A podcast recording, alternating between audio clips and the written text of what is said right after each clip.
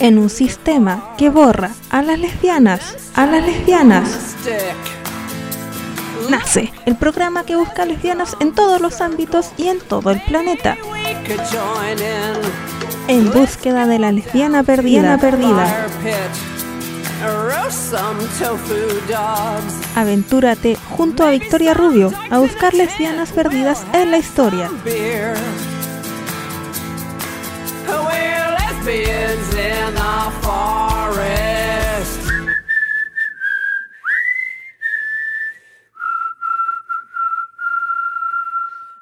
Bienvenidas a esta nueva edición de En búsqueda de la lesbiana perdida.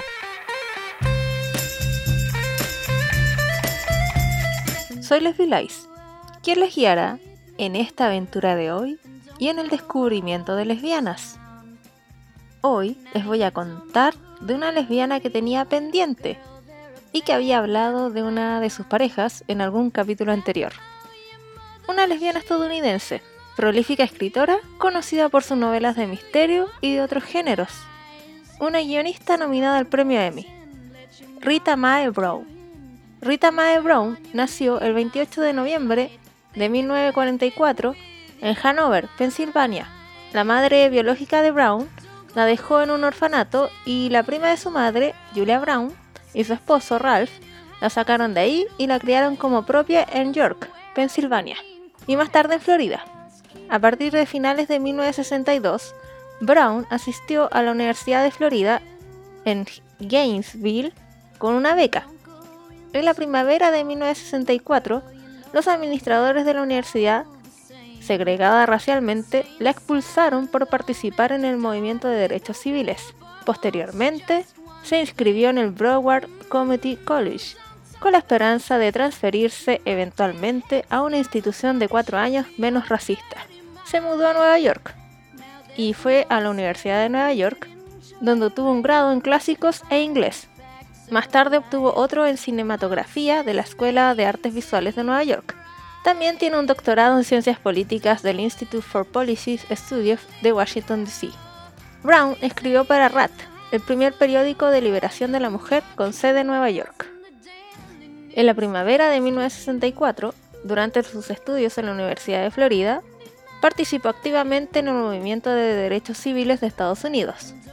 Más tarde, participó en el movimiento contra la guerra, el movimiento feminista y el movimiento de liberación gay.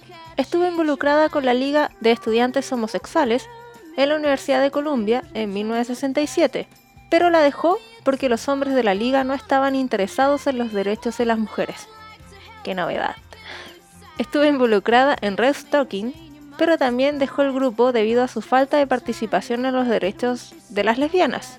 Luego pasó a unirse al Frente de Liberación Gay, donde sugirió la formación de un grupo de lesbianas, ya que muchas de las mujeres se sentían excluidas del movimiento feminista y del movimiento gay, dirigido básicamente por hombres. Brown asumió un cargo administrativo en la incipiente Organización Nacional de Mujeres, pero renunció en enero de 1970 por los comentarios de Betty Friedan, que algunos consideraban anti-gay y por los intentos de la organización de distanciarse de las organizaciones de lesbianas. Brown afirmó que lesbiana era la única palabra que puede causar al comité ejecutivo de la Organización Nacional de Mujeres un ataque cardíaco colectivo. Tuvo un papel protagonista en el grupo Lavender Menace, Amenaza Violeta, y su protesta en el segundo congreso para unir a las mujeres en contra de los comentarios de Friedan y la exclusión de las lesbianas en el movimiento feminista el 1 de mayo de 1970. Brown y otras lesbianas del Frente de Liberación Gay crearon el manifiesto The Woman Identified Woman, y de ahí el grupo pasó a llamarse Radical Lesbian. A principios de la década de los 70, se convirtió en miembro fundador de The Furious Collective, un colectivo feminista lesbiano separatista en Washington, D.C., que sostenía que la heterosexualidad era la raíz de toda opresión las mujeres querían crear una situación de vida comunitaria para las feministas radicales. El grupo compró dos casas, donde vivieron juntas y utilizaron técnicas de concientización para hablar sobre temas como la lesbofobia, el feminismo y la crianza de los hijos. En sus planteamientos estaba el tomar la existencia lesbiana como un acto político, no solo personal. Brown se ve exiliada de The Furies después de unos meses y el grupo se desmanteló en 1972, un año después de su creación. A partir de 1973, Rita vivió en Hollywood Heights, en Los Ángeles. En 1978 se mudó a Charleston, Virginia, donde vivió brevemente con la actriz, autora y guionista estadounidense Fanny Flagg, de quien hablé hace dos capítulos atrás. Más tarde se separaron debido a, según Brown, diferencias generacionales, aunque Flagg y Brown tienen la misma edad. En 1979, Rita conoció y se enamoró de la campeona de tenis Martina Navratilova, que seguramente voy a hablar de ella en algún capítulo futuro, en 1980. Compraron una granja de caballos en Charlottesville, donde vivieron juntas hasta su ruptura. Navratilova no quería salir del closet porque pensaba que eso la perjudicaría en su solicitud de ciudadanía estadounidense. Rita todavía vive en la propiedad de Charlottesville.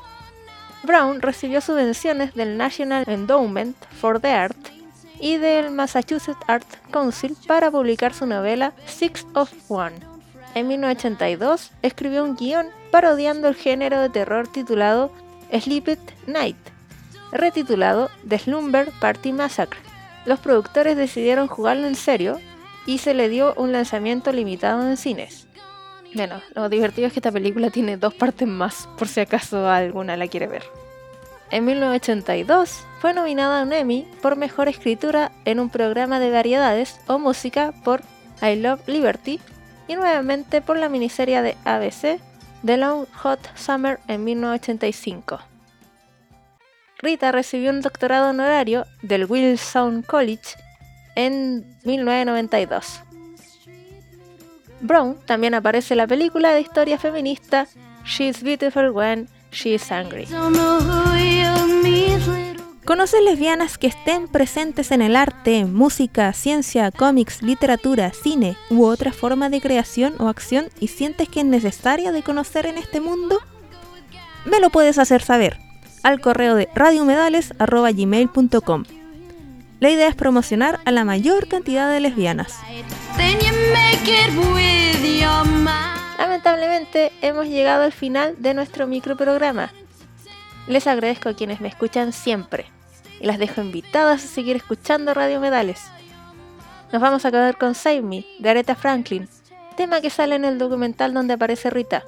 Y me despido. Hasta la próxima semana. Acá termina un nuevo capítulo de En búsqueda de la lesbiana perdida.